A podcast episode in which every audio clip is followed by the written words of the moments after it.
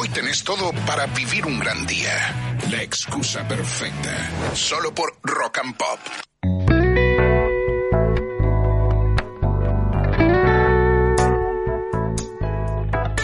Y seguimos acá en la excusa perfecta. Como siempre nos dedicamos a las 2 de la tarde a charlar. Tenemos tiempo, es la tarde, no hay que correr ni nada de eso. Le agradecemos el tiempo, eh, está acá, eh, como decíamos eh, en la previa, ¿no? Está acá por culpa de un virus, porque debería estar en Japón. Sí. Pero le vamos a preguntar cómo llegó hasta acá. Ahora. Ahora, son, sí, son las 2 de la mañana más o menos. Sí, exacto. Estaría durmiendo en Japón. Claro. Bienvenido Fernando Aguirre, gracias por, por venir a charlar un rato con nosotros. Sí, gracias por, por recibirme. Tengo muchas, muchas historias divertidas con la rock and pop. Hace 20 años eh, tenía una banda de rock and roll con un amigo de acá de Mar del Plata, lo ponemos en Cagelini. Sí. Y tocamos un par de veces allá cuando era en Tamarindo, en, Claro. en La Serena. Sí, Mira. muy Eh, divertido. Tenemos un par de cosas para charlar de eso, que hoy cuando rebobinábamos un poco de nuestros recuerdos, nosotros tenemos 18 años adentro de Rock and Pop, hemos visto, hemos pasado los, los riffs también ahí, que cuando pasaban en Tamarindo, eh, después obviamente Grande. cuando tocaban, claro. Eh, también, bueno, ayer estuvo Santiago Mena acá, y pero no vamos a arrancar hablando de eso, lo vamos a dejar para después. La, la anécdota que contó Santiago Mena de Caballero Pedro y Juan, eh, ayer que te, te- te tenía ahí también eh, participando. Eh, hablábamos de dónde estás ahora. Estás acá en Mar del Plata, obviamente, pero eh, ¿dónde vivís? En este momento, acá, el que está no es Fernando Guerra, es un holograma. Ahí está, a distancia, un Michael Eh, Estamos en el, en, en la- en el Matrix. Sí. No, eh, vos sabés que como decía John Lennon, siempre me gusta decir, ¿no? Eh, la vida es lo que te pasa mientras andas ocupado haciendo otros planes. Es una de las canciones publicadas póstumas después de su fallecimiento. Y eh, tengo, paso un poco de tiempo en Argentina, un poco de tiempo en California y un poco de tiempo también viajando. Y, y me agarró el año pasado, me agarró acá, claro. Mm, Sí. eh, en, en Argentina, pasé seis meses, mi papá se enfermó, no estaba muy bien de salud, me quedé, Eh, finalmente el 9 de julio falleció, un momento muy triste, Sí, claro. y yo en esos días me agarré, no sé si en el hospital o dónde, pero me agarré una neumonía. Upa. Así que apenas estaba más o menos en condiciones de viajar, pude viajar con medi- medicinas, me fui a los Panamericanos, a Perú, eh, que por primera vez había surf y stand-up, y longboard, shortboard, stand-up de olas y stand-up de carrera. Después me fui a pasar un tiempo a California, el verano de California. Pasé básicamente eh, parte de julio y todo agosto. Y fue en enero y febrero de Mar del Plata. Claro, claro, sí, sí, el centro de la y temporada. después el primero de septiembre me fui a Japón porque era el mundial de la ISA, el primero de los dos mundiales que había de la ISA, para clasificar para los Juegos Olímpicos de Tokio del 2020. Claro. Fue un mundial increíble. El, el lugar era al sur, al sur de Japón, hacía 30 grados en el aire, 28 del agua, Hermoso. eh, todo el día sushi. Eh, mundo ideal. y, y- claro. y 55 y surfistas, los equipos nacionales de 55 países, todos, desde Kelly Slater hasta el equipo de Senegal, los argentinos, todo, realmente una fiesta increíble que duró 10 días, fue maravilloso. Llegué un par de días antes, fue, fue increíble. Y, y me vine a, a Argentina a pasar un par de meses la primavera, que siempre es muy linda, buenas Bueno, el olas. objetivo era el, el prejuego olímpico, pasarlo acá un tiempo y después ya embarcarte a Tokio. No, no, me voy a pasar un tiempo acá, no sabía si me iba a ir a California, generalmente voy, no sé si voy o vengo, depende Sí. de dónde esté hablando, ¿no? Si estoy allá, vengo, ahora voy. Pero la idea era un par de meses y después vemos. Al mes de llegar acá, menos del mes y al mes, más o menos llegar acá, un día de frío, lluvia, eh, surfeo hace casi 50 años, pero hago skateboard muy poco. Ando, pero no soy un skateboardista. No tuve mejor idea que ir al garaje, a la cochera del edificio, con mi hija, con mi esposa, con un par de amigas de ella, de primas de mi hija, y nos estuvimos dando 15, 20 minutos de skateboard. Y agarré una piedrita del tamaño de la punta De del dedo meñique, suficiente para salir volando, me partí el fémur. Un dolor terrible, quedé tirado en el piso, 20 minutos te llevó a la ambulancia, me llevaron al hospital, la radiografía, yo pedía que no fuera la pelvis partida. claro. el fémur es una mierda, pero la pelvis es peor. Sí. Pero por lo que me dolía, me imaginaba que era el fémur. Llegué, sí, fémur. Me operaron, una muy buena operación al otro día. Eh, dolor, rehabilitación, es súper largo porque es un hueso muy lento. Claro. Hay huesos que en seis semanas ya está totalmente duro. Esto dura. Que aparte la recuperación es otra cosa, porque no puedes ni mo- moverte. No, tenía fisioterapeuta, hacía todo, lo, pero caminaba con primero, primero no caminaba, Claro. después iba al baño y volvía a la, a la cama.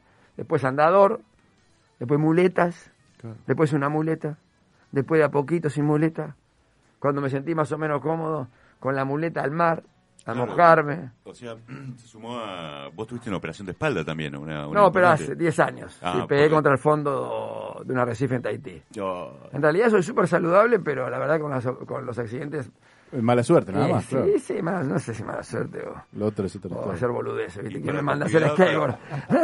para tu pasión, que es surfear, todo ese tiempo sin meterte al mar, ¿cómo es? O sea, te, Mira, te yo estaba. inaguantable Mi, o mi cómo- cama cómo estaba en un departamento al lado de la ventana mirando toda Playa Grande. O sea que a las 5 de la mañana, de día 5 y cuarto, le mandaba las fotos, los videos a mis amigos. Vivía la vida del surf sin poder surfear. Eh, yo creo que eh, yo nunca he sido socio de ningún gimnasio. O sea, Sí. no- mi vida es el surf y lo que hago es relacionado al surf. Mi estado físico, no soy un tipo, no soy un niño, ni soy un joven. O sea, por ahí emocional, espiritualmente. Me ves y dice, tipo, parece un tipo joven. Sí. Bueno, más con barbijo, no me, me Sí, ve sí, los tiene ojos. barbijo, sí.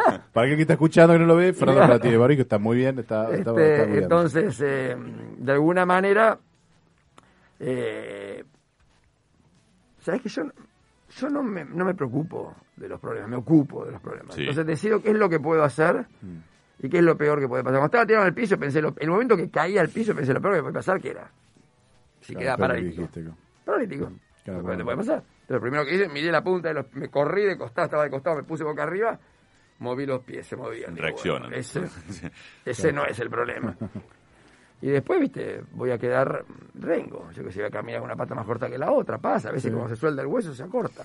Entonces, esas cosas. Entonces, si vos pensás lo peor, si estás preparado para lo peor Sí. emocionalmente, podés vivir con cualquier cosa, con cualquier resultado. Eso me lo enseñó mi mamá. Me decía, Fernando, pensá en lo peor que puede pasar. Eh, bueno, ok, todo lo, todo lo, lo menos, si no llegué a decir lo peor, todo lo anterior, ya está preparado para lo peor. Y para todo que es menos jodido, menos da- malo, menos sufrimiento, estás. Y después creo que, que no hay que preocuparse, hay que ocuparse, ¿no? Porque el preocuparse agrega ansiedad, que es una fuente de, de- de sufrimiento. Sí. Y el ocuparse es exactamente lo opuesto. Vos te sentís que estás haciendo algo al respecto y el sufrimiento, la ansiedad desaparece, porque vos estás haciendo lo que podés de lo que podés. Es como cuando vino la pandemia, todos pensamos en una semana, dos semanas, tres semanas, cuatro semanas. Ay, pero nunca, lo peor que puedes haber pensado nunca era cu- cuatro meses de, de, de- de Mira, yo tengo la suerte de tener un hermano que está, tiene un montón de amigos del, del, de- del ambiente científico de Sí, Estados Unidos. sí. Y ya para principios de febrero me dijo lo que estaba pasando en Estados Unidos, lo que venía en el mundo. Yo le dije, ¿te parece? Mi hermano a veces es un poco extremo. Y es Vos muy creíste así que estaba frontal. exagerando. No, exagerando no, ¿viste? A veces se imagina una cosa, te la manda fruta. Mm. Yo pensé que era demasiado lo que decía, pero cuando yo empecé a hablar acá de eso, en febrero, mis amigos están locos. Pedo. O sea, ¿cómo? Y después fuimos llegando. Eh, y bueno, me agarró eh, la cuarentena y dejé de surfear. Me pasé los 105 días sin surfear. Tengo algunos amigos que en un determinado momento se empezaron a meter, la gente Sí, no aguantaba sí. más. Yo tampoco aguantaba más, te digo la verdad. Yo también quería el agua. Pero me di cuenta que si, si yo, por el papel y el rol que tengo en el mundo del surf mundial, No, si yo rompía una regla, que era una regla de coexistencia, aunque yo no estuviera de acuerdo, es una regla, ¿viste? Sí. Vos podés decir de acuerdo, acá es seguro andar 80, pero si es 60, tenés que ir a 60, hermano. ¿Viste? Es una regla. Todos elegimos al- al- a las autoridades cada cuatro años y se aprueban reglas y las reglas las tenemos que cumplir todos, no los Sí. que lo votaron la cumplen y los que no lo votaron Ah, la cumplen. Así no funcionan la- las, las comunidades organizadas. Entonces la respeté, hablé con autoridades, hablé con, con la secretaria de deportes, hablé con el intendente varias veces, con secretario, o sea, hacía mi trabajo de explicar y de hacer eh, eh, entender los tiempos Sí. de las decisiones políticas que estaban tomando y al mismo tiempo recordar que todos necesitamos ejercitarnos, todos necesitamos salir, ¿no? que es parte de la vida, que estar saludable es lo mejor que puede hacer para enfrentar a cualquier enfermedad, no a este virus, a lo que venga. Por eso en invierno, cuando hacemos menos actividad física, estamos más guardados, Sí. somos más vulnerables a las enfermedades. Y por eso hay más gente con muchas más enfermedades en invierno, en Mar del Plata, que en verano. No. Entonces, este. Pero bueno, el día 105, a la mañana, Contados. había unas olas increíbles. Era como si, viste, los dioses acordado de los surfistas. Y ese día fui ahí a Varese, estaban unas olas maravillosas de 150, 200 metros de largo. Me metí, hacía ocho meses y medio que no me paraba en una tabla, porque había estado acostado, pero no me había Claro. parado. Y si bien había estado en rehabilitación, haciendo pilates, ejercicio, el esfuerzo de pararte, ¿no? la voz remás muy fuerte, te parás de un golpe súper violento para el cuerpo. Es como Sí. empujás para arriba, quedás en el aire y las dos piernas se te meten bien de donde estás, en la punta, acostado, y se te meten abajo del pecho. O sea que la primera que me paré, agarremos una ola con mi hija y me fui de cabeza encima de mi hija. Fue la primera ola. Pero después agarré olas, empecé a andar de a poquito y bueno. eh, ayer estaban las olas increíbles en Playa Grande y, y me metí, fue un día hermoso y dije, bueno, qué bueno. Este, así que ¿Y hubo algo de esa primera ola de ahora con la primera ola de cuando sufriste por primera vez? ¿Te, te, te llevó a ese De momento? alguna manera creo que fue que fue volver a empezar. O no vol- o sea, entiendo el mar, entiendo las olas, sé sí, dónde sí. ubicarme, dónde remar, entiendo todo. Y además, mientras me iba rehabilitando, nadaba y, te- y en una pileta me tiraba con una tabla y remaba para tener el estado físico que no te lo da la natación. La remada de surf es diferente de la natación. O sea que estaba en estado para agarrar olas. Pero no estaba, tenía miedo, un poco de la pierna. Mis músculos no están todavía como estaban antes del accidente. Igual te imagino disfrutando esos dolores a No, vos, ¿eh? todo. Feliz de la vida, de- de los golpes, de los dolores, de- de es la las primera, molestias. Es la primera cerveza fría que tomás en un día de calor, ¿viste? Era una cosa increíble. Yo salí del agua, la agarraba las olas y iba gritando en la ola, ¿viste? Como un nene. Sí, claro. Iba gritando y cuando salí del agua filmé un video cortito eh, sobre eso, sobre lo que sentía, ¿viste? La euforia, la alegría. ¿Sabes qué pasa con el tema del mar, de ir al mar, de estar jugando con las olas, que es lo que hacemos todos los que vamos? No solamente los que surfeamos, los que hacen estándar, los que barrean olas, la señora que salta cuando viene la ola, todos los que jugamos en la orilla del mar. Que nada, sí. En todos los mares del mundo. Hay algo que pasa químicamente y biológicamente que no lo entendíamos, nunca lo entendíamos por, por años, pero entendíamos que algo nos hacía, sí. salía feliz. Era, viste, como... Era como volver a la panza también, es ¿no? como el tipo Sí. que viste que va el tipo que va a la iglesia el domingo va se confiesa reza pasa la misa y sale ah, Mm. viste el otro va medita el otro hace yoga cada uno tiene su historia su versión para los que surfeamos independientemente de tus eh, Pero igual de tus, hay de tus algo- cosas que te gusten eh, eh, eh, un segundito religiosamente o espiritualmente el surf te hace algo Sí, Solamente en los últimos 8 o 10 años hay investigaciones, han hecho investigaciones de que hay algo que pasa químicamente en el cuerpo. Eh, está el la, por ejemplo, la Marina de Guerra de Estados Unidos prescribe, o sea, receta Sí. surf para tipos que tienen dolores crónicos únicamente lo pueden parar con opiáceos y después de surfear pasan 3 horas sin opiáceos y sin dolor. Todo, eh, ya está en Inglaterra, en Francia, Estados Unidos. En muchos países hay programas estatales bancados por el gobierno eh, de mandar gente a surfear, chicos con autismo, gente Sí. con problemas de, de, de, auto, de auto, de confianza en sí mismos, depresión, un montón de cosas. O sea que evidentemente hay algo que pasa ahí en el mar, que todavía no lo entendemos bien, pero lo entendemos lo suficientemente cuenta para darnos que quiero seguir surfeando. sí. ¿no? Y además, no hay, viste que hay muchos deportes que vos tenés que ser muy bueno para divertirte. sí, para Pero acá no. Acá vos podés ser el primer día que vas al agua. Mi, mi hijo, que ya, ah, ya ahora terminó la universidad, pero que en- en- entre el primer año y el segundo año fue profesor de surf. Sí, Estudió y se recibió y ah, daba clases. Y le digo, ¿cuál, ¿qué es lo más lindo de ser profesor surf? Ver las caras de alegría cuando se paran en la primera ola. Y vos te, vos te parás en una orilla del mar a ver a la gente que sale del mar y no vas a ver gente con cara de orto. no, jamás. ¿Por qué no? ¿Viste? Es una cosa así. Y además estamos acostumbrados en la sociedad moderna que para, que para distraernos, los adultos, o para relajarnos, tenemos, viste, alcohol, droga, mierda, violencia. Hay un montón de cosas que la gente hace que son tóxicas para nosotros o para otros. Ujú. Ir a jugar con las olas. Vos- Es la suerte, tener la fortuna de, viste, de vivir en Mar del Plata. Podrías vivir en Santiago del Estero. ¿En qué momento arrancaste con, con esta pasión? ¿En qué momento, no sé, tuviste el llamado? Es no que no la- hay un, para mí hay hay gente que les que cae de casualidad, ¿viste? Como la primera vez yo que sé. La primera vez que tomaste el primer mate. ¿no? Sí. En algún momento tomaste el primer mate, no te acordabas cuándo, pero en algún momento alguien te dio, tu vieja, tu abuela, alguien, una tía. Pero, ¿en qué momento yo creo que supiste que esto iba a ser tu vida? ¿Sabes ¿Fue de entrada de chiquito o ya más de adolescente? No, me pasaba en el verano, cuando terminaban las clases en la primaria, Sí, íbamos a la playa. A mi madre le, le encantaba nadar en el mar. Sea, iba y se iba a nadar media hora, una hora. Entonces ya nos llevaba a la playa. Vivíamos de día en la playa en verano. Pasábamos el día en la playa. Sí. Comíamos en la playa, íbamos antes del almuerzo, pasábamos todo el día, volvíamos a la tardecita. Entonces para nosotros el mar era un, era un, parque de diversiones. Y en esa época lo único que había para surfear olas, Sí. había algunas tablas surf que nosotros no las, no las conocíamos. Lo que nosotros sabíamos que había eran unas tablas de terciado que te acostabas y que tenían la punta doblada. Ya existían en Inglaterra en la década del 10 y del 20, del siglo XX. Eran unas tablas copiadas de las hawaianas, que eran pesadas de madera dura. Estas tenían la curva de adelante, la nariz levantada para no clavarse. Sí. Vos ibas acostado, sin pata de rana. Te tirabas en la ola y barrenabas la ola, deslizabas en la ola. Para cuando tenía 10 años aparecieron las de Tergopol. Flotaban más, por lo tanto, deslizaban más. Sí. Y también en esa época nos dimos cuenta que en unas colchonetas inflables que hacía Pirelli, uno iba adelante, con el almohadón manejaba para la izquierda, para la derecha, y la otra iba con las patas de rana. Eran como- éramos como lanchitas de a dos. Sí. Entonces hacíamos competencia, íbamos a las olas y volvíamos corriendo y tratando de tirar al otro de la colchoneta, el que llegaba a la orilla, el que ganaba.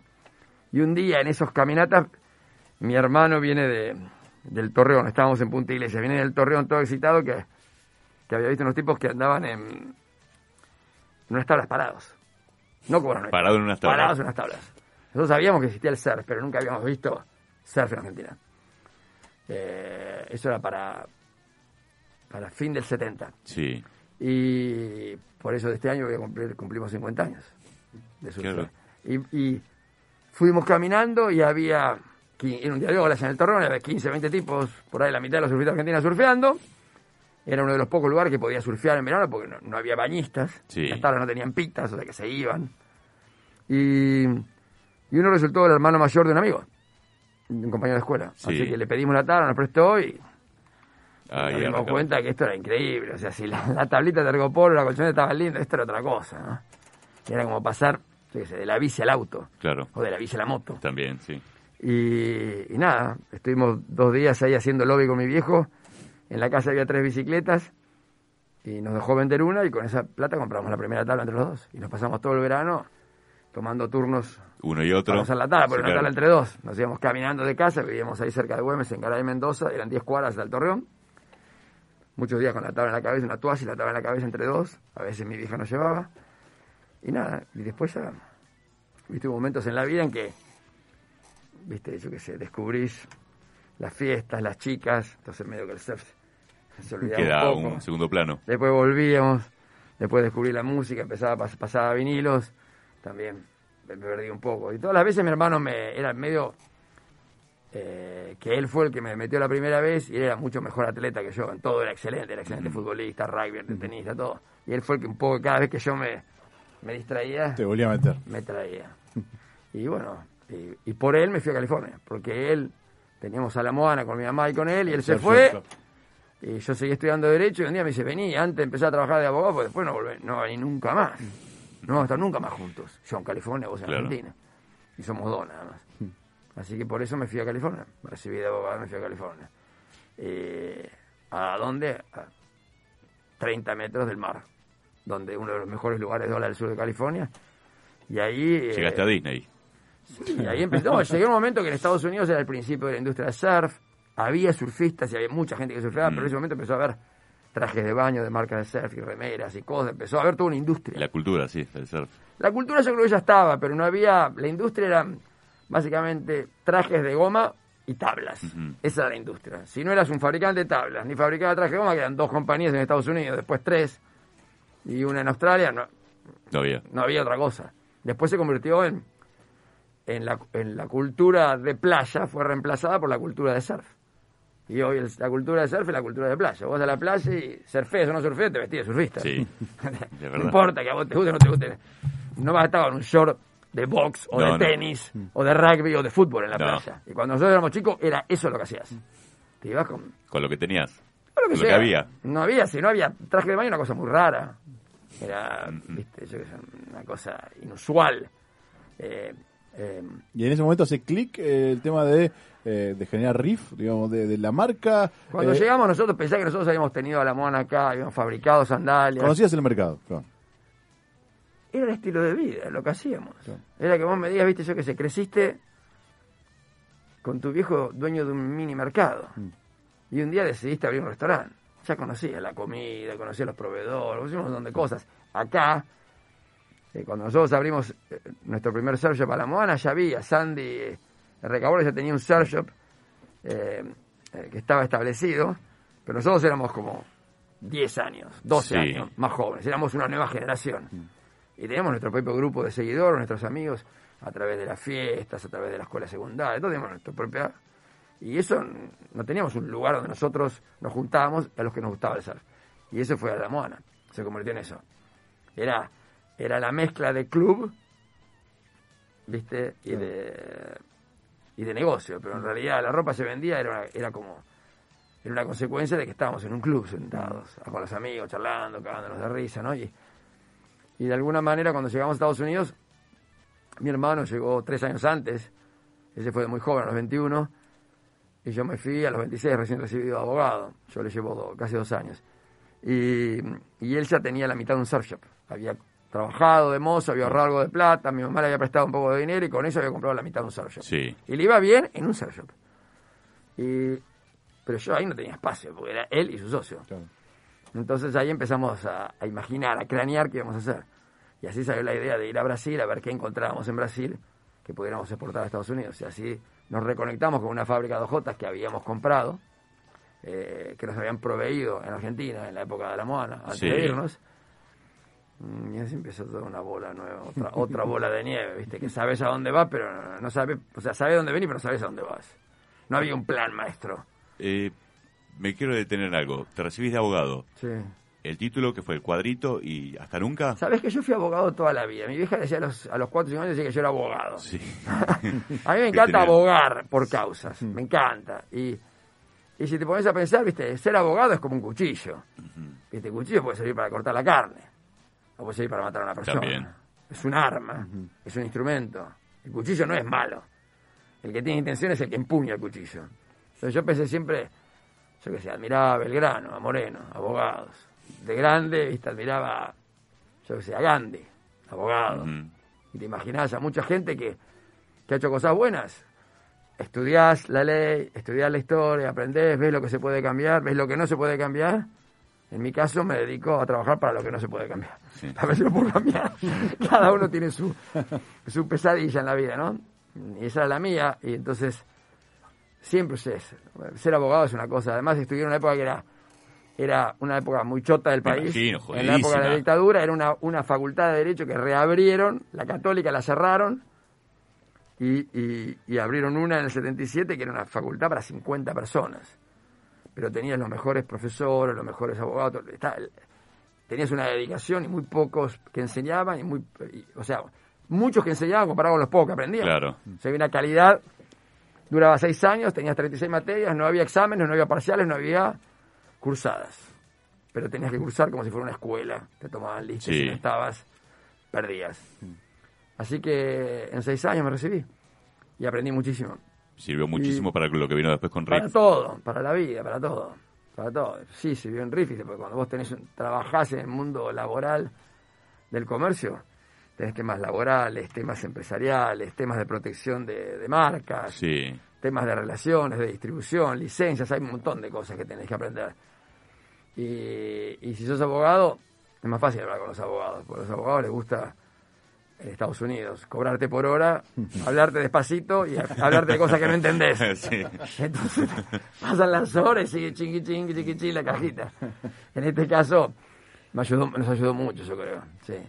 Y, y después, mi sueño más que ser abogado era, yo quería ser diplomático, pero ser diplomático en Argentina era, viste, tenías que ser abogado y después estudiar diplomacia, después entrar al servicio diplomático y ver Y lo de carrera son poco lo que entra acá. eh, no, y de a poquito ver a dónde terminás, cuándo terminás y cómo terminás. No, El embajador es un político, Pero no ahora lo es un conseguiste. amigo. Vos sos un embajador, sos un diplomático de, de- Yo me de convertí en diplomático. Eso fue lo loco, que a través del surf, Sí. que era un deporte, una actividad, me convertí en un diplomático del deporte. Y en realidad lo amo, porque hoy estaba mirando un posteo de Instagram de la ISA y era eh, un chico de, de Venezuela, un chico de Senegal Sí. y una chica de otro país, son los que reciben becas. Nosotros damos becas a chicos de menos de 18 años, chicos y chicas que tienen que ser buenos estudiantes y buenos surfistas para ayudarlos a que sigan estudiando y sigan haciendo su carrera de surfistas. Es una de las tantas cosas que hacemos en la isla. La isla por ahí es conocida por los Juegos Olímpicos, pero eso es lo visible, eso es lo más grande o lo más notorio que hemos hecho, entonces es lo que más se nota. Pero hacemos un montón de, yo que sé, entrenamos, tenemos 6.000 profesores de, de surf eh, certificados que estudiaron y que tienen un título para dar clases. Sí. Y que también saben primeros auxilios y, y lo básico de salvataje, todo eso. Eh, también educamos a los jueces de las competencias, que es importante que haya buenos jueces, si no gana cualquiera. No gana el mejor, gana cualquiera, el amigo, yo qué sé. Entonces, un montón de cosas que hacemos. Es, es, es muy lindo. Y además, eh, mi sueño era, siempre fue, eh, el mar es público. Sí. El mar no es de nadie. No. Es de todos. Eh, es, mar, es más, un- pasada una cierta distancia que cambia según los países, de 15 kilómetros o 200 kilómetros en el peor de los casos, el mar es de toda la humanidad. Ni siquiera un país puede reclamar este pedazo de mar es mío. No podés No. reclamar. Es como la Antártida. La Antártida por un acuerdo entre todos los países de que nadie puede decir este pedazo de Antártida es mío, aunque nosotros lo ponemos, viste, el sector antártico no Sí. es nuestro. Ya hay una renuncia de todos los países eso. En el caso del mar, es así. Y el mar es de todos los argentinos. O sea que el- en el mar, eh, en teoría, no hay clases sociales, Nos iguala todos. económicas, culturales, somos todos. ¿Viste? El hijo de Bill Gates y el hijo del señor que barre la calle son iguales Sí. en el mar. No hay discriminación por, por, por género, de hombres o mujeres, edades, color de piel, no hay nada. Entonces, para mí el surf se convirtió, yo esto no lo entendía con el HP, después se convirtió como un instrumento, digo, esto podemos, podemos mejorar la vida de un montón de gente. Podemos caer a países donde no hay surf, que a los chicos les enseñen a jugar con las olas que ya las tienen, que son gratis. Para la mayoría de deportes necesitas algo. Eh, El surf básico es barrenar. Sí. No necesitas nada. Tu cuerpo y la ola. La ola ya está, tu cuerpo lo tenés. O sea que en realidad, si te pones a pensar, es una es un bien de todos. Es maravilloso. Sí. Sí, sí. Y no es que el gobierno o los gobiernos por ahí estén de acuerdo, les encantaría encontrar una manera de cobrar. ¿no? Sí, Los claro. gobiernos cobran sí. impuestos, es lo que hacen. Que Supuestamente para financiar el bien público. Pero, pero el mar es de todos. No hay molinete, no hay entrada. Sí, a- día, hace poco veía un, eh, un viaje de Martín Paseri, surfista marplatense, histórico surfista de la ciudad, Sí.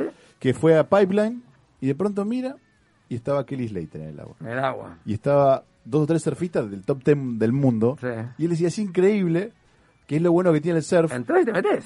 Estás ahí. Y está el chabón, está, está el Messi, El uno, claro. la historia Sí. del surf metido, y estás al lado y te va a respetar, eh, se va, ahí se respeta el local, por sobre, pero estás ahí, estás al Imagínate lado. todas las canchas de tenis del mundo gratis. Claro, es eso. Y vas con tu raqueta Federer. el domingo, está Federico Djokovic al lado tuyo y vos estás esperando para que se vaya para jugar vos. Claro.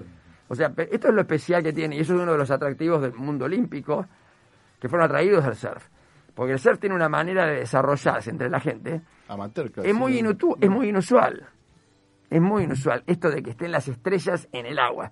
Yo cuando voy al Mundial de la ISA, me- levanto a la mañana temprano y a la madrugada, antes de desayunar, voy a surfear. Y surfeo, estoy surfeando yo, En el mismo. un veterano con En la misma todas las estrellas, junior, femenina, masculina, longboard, lo que sea el campeonato, todos en el agua. Es muy inusual. Vos no vas a- al partido de fútbol y te encontrás con los jugadores tomando un café y vos, pidiendo un café en la mesa al lado. No existe eso. No. Es como que estamos segregados. En el surf no hay segregación. Inclusive, fíjate que hay barrios que son eh, de gente más pudiente y barrios de gente menos pudiente. Pero no hay límite para acceder a la playa. El acceso público, aunque no quieras alquilarte una carpa, el acceso público sigue en todas las playas. Eh, Es acceso público a la playa y al mar. Sí. Sobre todo al mar. Entonces, para mí eso es maravilloso. Y, y, eh, y mi vida transcurrió en esta ciudad que se llama Mar del Plata, no se llama Sierra, Río, Arroyo del Plata, es Mar del Plata. O sea que el mar es la parte esencial y que define a la ciudad. Y una ciudad parecida en California. Y viajando a través del mundo en búsqueda de olas, organizando campeonatos. eh, trabajé en la industria del surf en, en muchas capacidades. Eh, sigo trabajando eh, voluntariamente, o sea, como voluntario, bueno, en la ISA, presidente, no, nunca cobré un peso, no tengo salarios hace 26 años, me han reelecto ocho veces, Sí. y, mm, pero también trabajo en organizaciones ambientalistas, en organizaciones humanitarias, hay un montón de organizaciones que son que salen del mundo del surf. Nosotros viajamos y viajamos a un lugar donde no hay nada. Entonces te dan ganas de ayudar. Llegué, viste, me dieron la sol, un lugar más alucinante, pero no hay nada. Y vas ahí a ese lugar, entonces haces algo. O te encontrás con que la civilización, entre comillas, eh, no es muy civilizada en cómo trata la naturaleza. Sí, y claro. como tratamos al mar, el mar, donde hay surf en las ciudades, está la naturaleza pegada a la civilización. Caminar Sí. tres pasos, pasaste del asfalto a la arena y 20, 30 pasos más y estás en el Estás agua. en el agua. Eso es una cosa muy inusual. Para cualquier otra actividad en la naturaleza tenés que subirte un auto y- o andar en bici media hora o subir un auto y manejar, viste, 15, 20 minutos o más si estás en Buenos Aires ni hablar. Entonces yo creo que esa esa peculiaridad es la que nos atrapa a todos. Ni que, ni que hablar cuando, cuando sos testigo, tu cuerpo, tu alma, es testigo de que hay algo que te está pasando cuando estás en el mar. ¿no? Y yo, es, eh, en 50 años no tengo un día que dije, uy, no debería haberme metido. Y he surfeado días terribles, malísimo, con ola, pero de lo peor, con frío, con viento. No hay malos días Claro. de olas, de surf. No, nunca dijiste, ¿para qué fui a la playa hoy? La puta pasó. madre, me tendría que que quedado en casa. y creo que si, si algún surfista le eso, tiene que repensar por qué está ahí. La suerte que tiene que está ahí, que no estaba haciendo algo. ¿viste? Una- me acuerdo que tenía una compañía de unos amigos en Estados Unidos, tenía una calcomanía que decía, el mejor día de surf, peor- el peor día de olas es mejor que el mejor día del trabajo. Claro, sí, sí. No se compara. Y nosotros teníamos una calcomanía RIP que decía, la vida es muy corta, no la desperdicies, andate a surfear. Mira, a eso quería ir. Eh, yo nací, en- soy de la zona sur de Mar del Plata y me acuerdo de pendejo con mis amigos, con mis amigos del primario y también del secundario, de cagarnos a cachetadas entre nosotros por las revistas porque queríamos recortar eh, las publicidades de Sí. Riff y todo lo vinculado a Riff para pegarlo en las carpetas. Sí. ¿Vos sos consciente que culturalmente influenciaste a muchas generaciones de marplatenses y marplatenses y marplatenses con tu marca, con Riff, con la cultura del surf? Sí, vos sabés que, o sea, soy consciente de esas cosas y no solamente acá, porque RIF estábamos en 100 países. Sí, sí, obviamente. Yo te hablaba de nuestro lugar, de No, nuestra... ¿Sabes qué? ¿Sabes qué? Es muy loco, yo no... O sea, me alegra cuando alguien me dice una cosa así, Yo me acuerdo pero al mismo tiempo es como que amigos. no estoy enfocado en lo que hice. Estoy enfocado en lo que estoy por hacer. Entonces, el placer, o sea, soy consciente de eso eh, y, y me encanta, pero al mismo tiempo hay tanto más para hacer, hay tantas olas para surfear, Sí. hay tantas, tantas cosas para aprender en la vida. Y cuando te querés acordar, viste, es como el famoso libro de las enseñanzas de Don Juan, ¿no? Donde el primer enemigo es el miedo, que, eh, que paraliza, Sí, no podés evitarlo, tenés que pasar el- a través La del barrera. miedo y hacerlo. Porque solamente, los griegos decían que solamente los dioses y los locos no tienen miedo. Todos los demás tenemos miedo. Sí. Lo haces a pesar del miedo. Y, y- y para, para vencer al miedo tenés que tener fuerza, poder. Y ese es el segundo enemigo. Y para poder vencer al poder, al poder que uno genera, la fuerza que te da para no convertirte en un soberbio, en un idiota que te la crees, tenés que encontrar sabiduría. sí. Y la sabiduría, al darte una claridad mental, también te puede convertir en uno que se la cree, ahora mentalmente. Claro. Y para cuando vences a eso, aparece el cuarto enemigo, que es el tiempo y la muerte, que no los podés vencer. No, jamás. Lo único que podés hacer es empujarlo un poco, viste, condicionarte para estar sano, para que el transporte del alma esté en buenas condiciones la mayor cantidad de tiempo posible, ¿no? Y yo qué sé, morirte como una ola enorme, me caigo, me rompo la cabeza, me desmayo y viene un tiburón blanco, ¡plac! y me agarra, se acabó.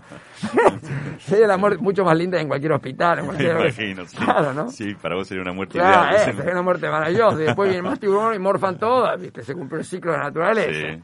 Quedas en Sí, el mar por para sí. Ya, te convertís, viste, te convertís en, en- en parte de la cadena alimenticia de la naturaleza. Esos tiburones. Pero, ¿sabés que eh, es bueno darse cuenta de lo que uno hace? Pero todos, hasta, hasta lo- los, los tipos, los próceres máximos, imagínate, todos eran seres humanos. Todos sufrimos, todos tenemos miedo, todos cometemos errores, todos tenemos que aprender a pedir disculpas. Pero en ese caso, ponele, eh, Riff, ¿es algo que vos lo soltaste por tu forma de ser, por seguir siempre mirando para adelante con nuevos desafíos? ¿O te diría que tenés tatuado en el corazón Riff y lo vas a tener siempre? ¿Sabés que no? Eh, Es muy loco porque cuando hago algo, lo hago con todo. Sí, Y llega un determinado momento en que ya está hecho o, o está para otra cosa. Nosotros, mi hermano, vendimos Riff. eh, no porque quisiéramos vender Riff, porque nos dimos cuenta que Riff, el éxito de Riff estaba destruyendo nuestra hermandad.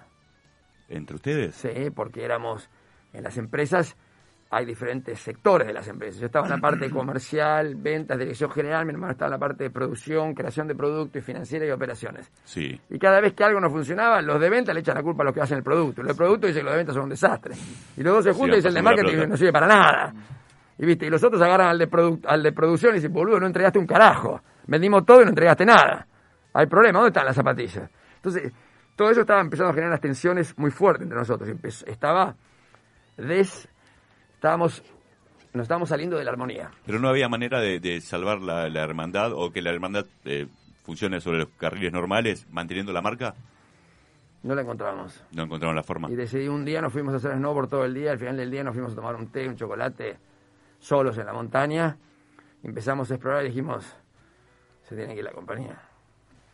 No, se- no, Sí. entre nosotros. Yo me fui a Estados Unidos para estar con mi hermano, Claro. no para ser un empresario exitoso. Y si el éxito es, es el doctor Frankenstein, es que el monstruo, el monstruo lo termina matando al doctor Frankenstein, ¿no? Entonces dijo, bueno, en ese momento, me emociono cuando hablo de esto, ¿no? Pero en ese momento nos dimos cuenta que Que tenían que pegarle el tiro a la a. Riff por Sí, salvar no, por suerte no era pegar el tiro. Una forma de decir, una forma de decir eh, No, era encontrar un nuevo dueño. Era encontrar un nuevo dueño que tuviera otras pero habilidades. no fue un poco como matar la marca. para No, no, la marca no murió, no, se transforma. La marca, mira, pensá que nosotros la vendimos y por tres años seguía creciendo la compañía, lo bestia, porque lo que armamos fue tan fuerte que hoy mismo, por ahí en Argentina no sé cómo es la marca, pero el resto del mundo, Argentina, eh, Riff es una de las cuatro o cinco marcas más importantes del mundo de surf. La gente me ve a mí ahora, yo hace 15 años que vendí Riff. Y la mayoría de la gente joven, joven, los hijos de mis amigos, la gente con la que surfé todo el tiempo, no me relacionan a mí con Riff. Y yo no tengo ningún interés en que me relacionen con Riff. Yo soy el loco de lo- del surf olímpico. Claro. El que busca eh, busca países donde no hay surf para llevarlo. Se convirtió a, yo qué sé, que en Irán no hubiera surf de hombres, hubiera surf de hombres y de mujeres. Que hay profesoras de surf hombres y mujeres Sí. que nosotros entrenamos y certificamos y, y les dimos su diploma. O sea, que una chica de la India que quería surfear y los padres no la dejaban porque en la India tenés los hombres, las vacas y las mujeres, ¿viste? Sí, es una, cosa así terrible. Y ella no podía surfear, las mujeres no, no, no, deporte, no, está loco. Y la convenció, se peleó y empezó a hacer stand-up, tomó un curso de stand-up Sí. y hoy ella le enseña a chicas en su escuela de stand-up y de surf en la India a surfear. O sea, Qué locura. eh, claro, vos viste plantar la semilla, yo qué sé. Hace muchos años me traje una semilla, un palito con 10 hojas de dos secuoyas. Esos árboles que Sí, viven claro, 2.000, 3.000 enorme, años. sí. Sí. Están plantados en Mar del Plata. Yo no los voy a ver de 50 metros, pero igual los planté. Plantar un árbol o hacer una cosa así es un tema de esperanza, Sí. es un tema de, de- de creencia que aunque vos no te vayas a, a cosechar las uvas ni te vas a tomar el vino, es bueno tener una parra. Alguien la, la va a comer Sí. y alguien lo va a tomar el vino. Entonces yo creo que es un, es un... Eso te enseña el desapego. Porque todos queremos, viste, que nos vaya bien, pero al mismo tiempo hay cosas que vos no las vas a ver. Pero eso no quiere decir que no hay que hacerlas, Claro. sino al final hacemos únicamente lo que nos beneficia a nosotros. Y muchas veces, viste, no sabes. Recién decía que sos presidente de la ISA hace mucho tiempo. Del 94. Eh, ¿hay, ¿Hay algo de política ahí adentro o es más una cuestión de querer generar cosas? eh, Mira, o hay que eh, pelear un poco a veces es por... muy loco, ¿no? Porque en todas las organizaciones humanas hay diferentes grupos que se pelean por el poder. Sí, claro. Pero en la ISA es un presidente y un directorio de siete personas, de las cuales tres son mujeres, o sea, casi mitad hombres y mujeres. Sí.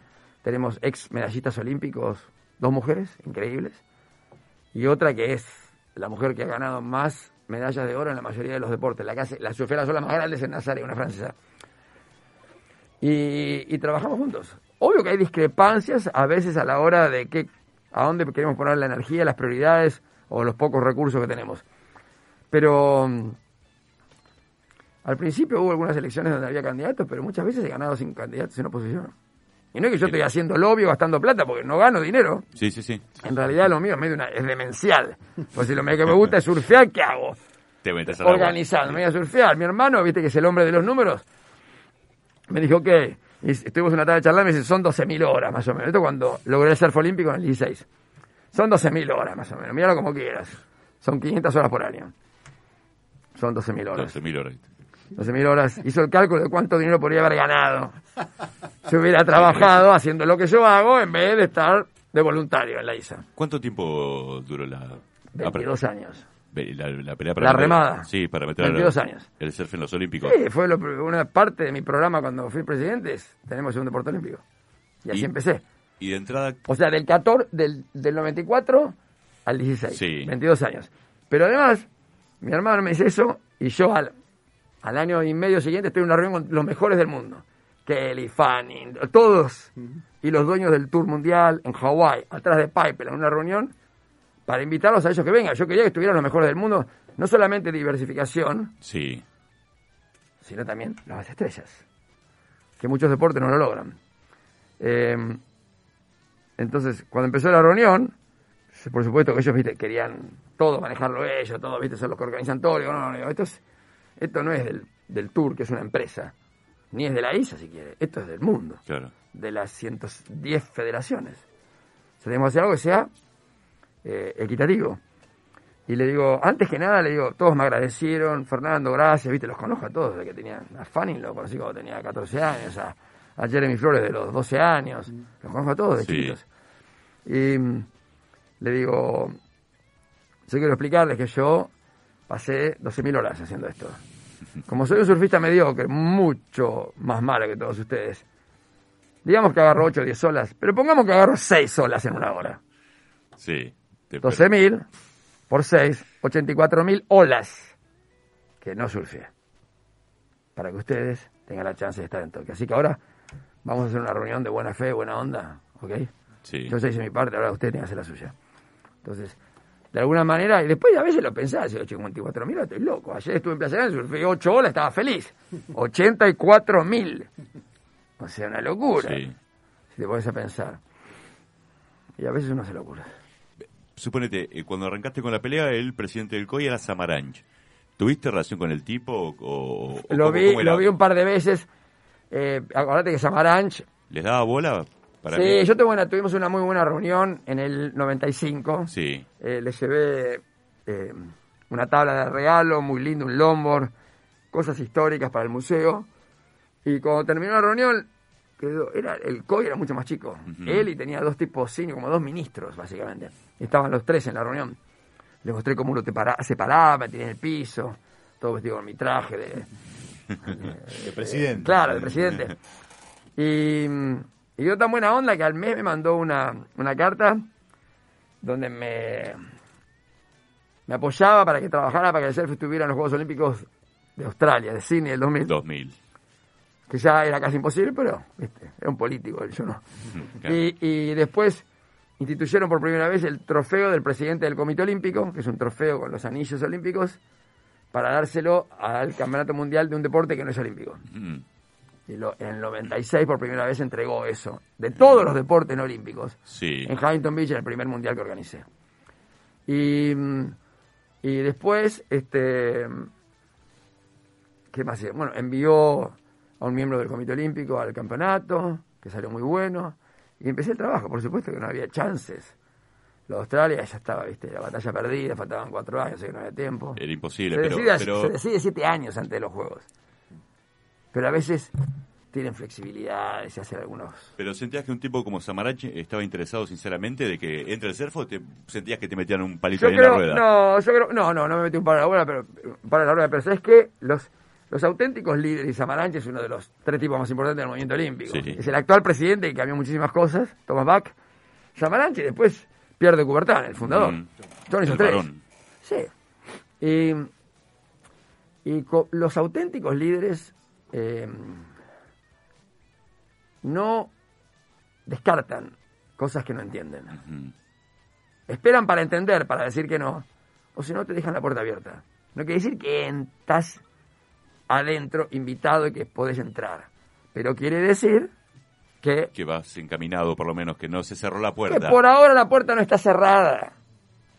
Vos trabajás con esperanza Sí, y él trabaja. Y si esto es una cosa buena, para y seguir trabajando, trabajando, trabajando, trabajando, viste, siempre había un obstáculo. El obstáculo más grande era que los campeonatos olímpicos de surf no podían ser una ciudad no había mar. La mayoría de las ciudades no tiene mar. Londres no tiene mar, Beijing no tiene mar, así que el lugar ideal hubiera sido Río. Sí, claro. Perfecto, pero no lo logramos. Por todas las vueltas que había. Pero fíjate que en Buenos Aires, en el 13, cuando lo, lo eligen a, a Bach, al alemán, Sí, una de las cosas que él dice es, yo tengo un papel blanco, yo no quiero saber qué es lo que se puede y no se puede, quiero saber qué es lo que es necesario que suceda. Voy a empezar de ahí, a hacer la lista de lo que deberíamos ser y después veo lo que somos y cómo lo cambiamos para eso. Y lo que no deberíamos estar haciendo lo dejamos hacer. Y lo que no hacemos que deberíamos hacer lo tenemos que empezar a hacer. Entonces así encontré una vuelta y si bien en el 13 se decidió los deportes finales de Tokio, siete años antes, en el 15 se aprobó una serie de medidas, fue en diciembre del 14, pero en el 15 se aprobó una serie de medidas incluyendo que la ciudad anfitriona podía nominar nuevos deportes por una vez, Sí. aprobados por el COI. Empezó el proceso que nunca se había hecho. Tokio invitó a todas las federaciones no olímpicas a que se nominaran. 26 mandamos los documentos. Después de tres meses, presentaciones, eh, un viaje a Japón, Sí. quedamos ocho. Ya era increíble. Estamos Después ocho. quedamos cinco. Y después fue claro que los cinco íbamos a entrar. Porque nos necesitaban. Porque los japoneses pidieron béisbol y karate. Sí. Dos deportes donde los japoneses son buenísimos. Sí. Y el COE le dijo, hermano, deportes de juventud. Y vos me traes béisbol y karate. Entonces le dicen a Tokio, me tenés que incluir el deporte número uno de juventud al aire libre de playas y de mar. Surf. Esto por todo el trabajo que ya habíamos hecho. Sí, sí, claro. El segundo es el deporte número uno de deportes urbanos. Skateboard. Y el deporte número uno al aire libre montañas, escalada. La escalada deportiva. Sí. Piedras, escaladas. Entonces, en una gigantesca y increíble decisión, el COI trajo a los jóvenes del mar, a los jóvenes de las ciudades y a los jóvenes de las montañas. Y estos dos, y bueno, para Tokio, para que Tokio esté contento. Se presentaron los cinco, se votaron los cinco y A Troden. Va. ahora a trabajar. Y fue terrible, fue complicado. Escúchame, el skate no tiene ni siquiera una federación mundial. Lo querían, pero no sabían cómo, y sin federación. Claro. Pero igual, otro presidente del COI dice, ¿no tiene federación mundial? No. Nosotros necesitábamos tener 75 federaciones antes. El skate no tenía ninguna, ni existía la federación mundial. Pero todo se organizó, todo se hizo. De alguna manera. Fue, fue una fue un aprendizaje intensísimo. Y lo más lindo de todo fue que más o menos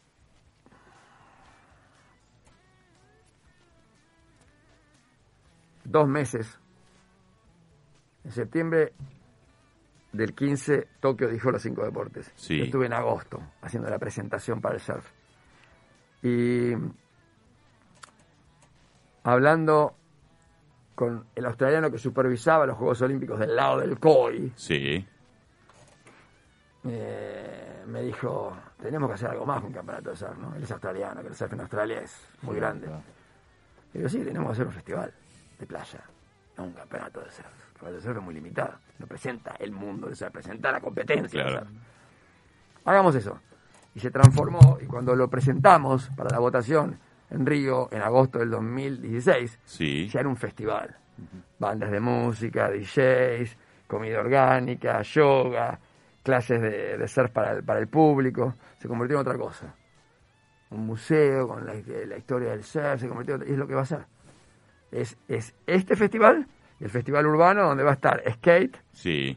3 y 3 básquet, BMX y escalada deportiva. Eso va a ser en Tokio, en la bahía, y nosotros en la playa. O sea, una cosa Sí, increíble. sí, completísimo. Porque El año que viene.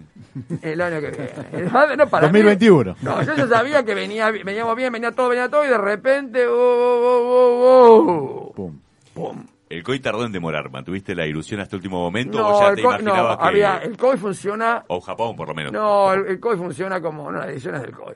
El COI funciona eh, como muchas organizaciones así grandes. Ves lo que dicen, pero no ves todo lo que pasó antes para que se llegue a eso.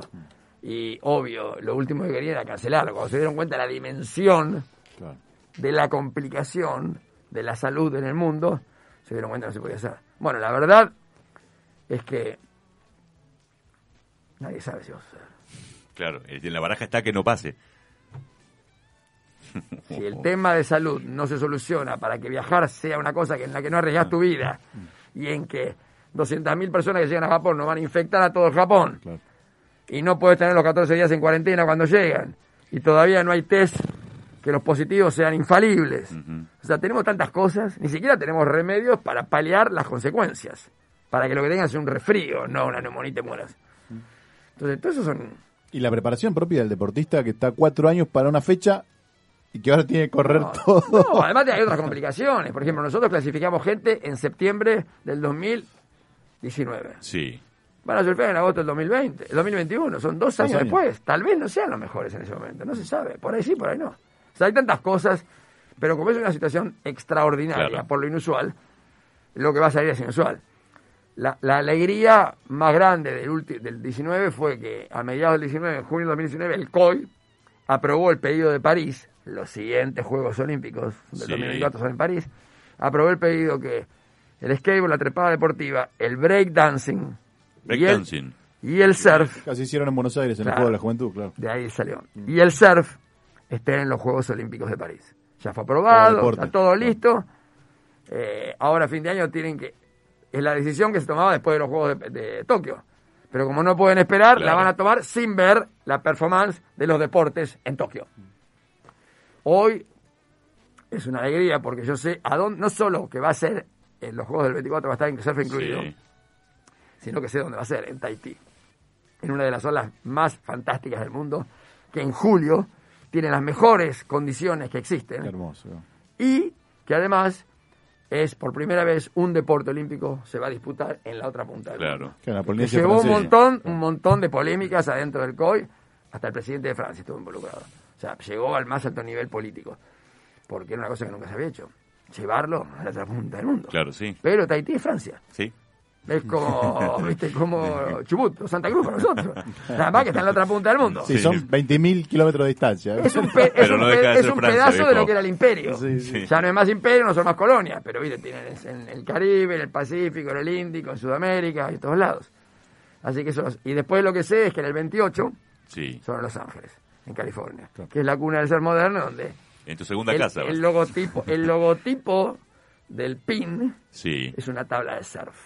O sea, todavía no nos pidieron, pero no llegan a elegir el Cuando, cuando fue Sí, la, ¿no? la última visita del COI a mirar Los Ángeles para ver cómo estaba todo, si se podía candidatear como ciudad, que obviamente sí. El 84 fue. fue- No, el 84 se hizo, pero Claro. para estos, para los del 28, Está bien, pero preparado debe tener una estructura. Los Ángeles se estaba preparando para el 24 para competir en París. Claro. Y el COI dijeron para uno para París Y el otro para para- Los Ángeles. Ya está, me Ya saqué el problema, dos años tengo asegurado los organizadores, son dos ciudades De la puta madre. súper sí. preparadas para esto.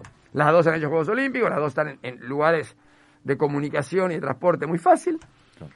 Y cuando viene la, la- la última visita del, de- del COI a Los Ángeles, antes de la votación, ¿qué le entrega el alcalde de Los Ángeles, el, el intendente de Los Ángeles, al presidente de la delegación?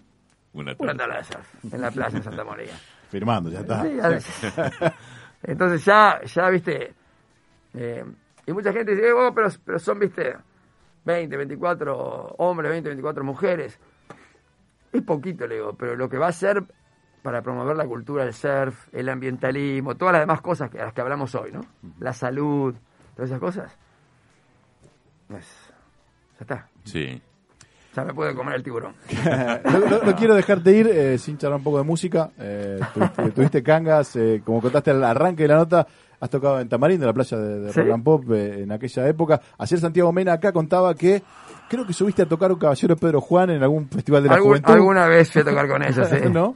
Es, el, her- el hermano menor de, una- de un, de un amigo de, la secundaria. ¿Cómo es tu relación con la música? O sea, ¿cuándo, cuándo Ah, nace? sí, en mi casa eran, eh, había un tocadisco Winkofone, había clásica, folclore, jazz, moderno, eh, los famosos eh, música en libertad, sótano beat, y después empezó a aparecer los Stones, los, Beat- los Beatles. Zanoli me regaló el doble blanco de los Beatles cuando yo tenía 10 años. O sea que la música viene para atrás. Mi madre amaba la música, mi padre, eh, mi abuela era pianista y tenía el oído perfecto, o sea, escuchaba un sonido y sabía qué nota era. Sí. O sea que la música, yo soy, nunca toqué ningún instrumento, eh, pero me encanta la música. Pasaba música, escuchábamos vinilos y un día, me, un año me convertí en DJ.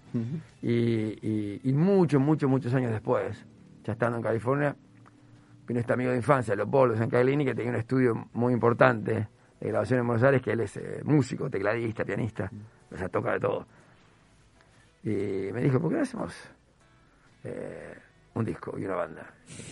Y yo que toco, me dice, no, vos que te gusta, vos, vos tenés que cantar, escribir la Cantás. letra. Escribir la letra y cantar, es lo tuyo. ¿A vos te gusta escribir? ¿Te gusta cantar? Le digo, pero mi voz. Me dice, "Ah, Si canta Dila, puede cantar vos. y, a- y a- y así eh, armamos la banda, grabamos, trajimos muy buenos sesionistas y salió el disco y después durante dos veranos tocamos acá en la playa, en el festival. El Festival de la Juventud, muy loco de tocar ahí porque es un festival que había empezado en el 81 con, Sí. con el difunto Daniel Pérez. En- en- que era, era la primera vez que hacíamos bandas de música y surf, y campeonato de surf, todo junto. Un poco como estos festivales Sí, claro. Convertido eh, con hormonas a mil, vamos a terminar en Tokio. Es muy loco. Eh, Fernando, gracias por tu tiempo, gracias por venir a charlar un rato con nosotros, contarnos todas estas cosas. La verdad que es impresionante poder eh, poder eh, ahondar un poco más en, en tu vida, de todo lo que has hecho. Eh, y no sé si vos tenías alguna más para el final siriaco. No, pero- no, no, tenía un par pero quedaron obsoletas porque él ya las contestó en el transcurso de la charla. No, no, quería preguntar nomás, eh, la música me llamó la atención que no mencionaste los Beach Boys. No, Los ¿te Beach Boys me parecen maravillosos, pero yo, ¿sabes qué pasa? Hay un problema porque tenemos los, los que no hablamos inglés. De, primero que no era música, los Beach Boys son increíbles Sí. músicos. Yo no entendía qué, qué increíble que es la música de ellos, lo que han hecho. Y además no entendía las letras. Entonces, viste, como que nos gustaban los Beatles Stones, pero no por las letras. Eh, te gusta Dylan y Dylan es todo acerca de las letras. Sí. Se vino el Nobel de Literatura, ¿no? Y no lo entendemos. Y bueno, gusta porque nos gusta. ¿no? Pero creo que eh, que soy súper ecléctico. O sea, escucho Vivaldi, escucho Clash, escucho, eh, no sé, Los Redonditos, escucho todo. Todo. Toda. Marley, por ahí me agarra, viste. Yo qué sé, ayer estaba escuchando el Capitán Beto. Me compré el vinilo donde está Capitán Beto y lo escuché tres veces de cada lado. Hasta que mi mujer me dijo, "Basta ya, Basta, chao". Te bajón, empiezo a mirar.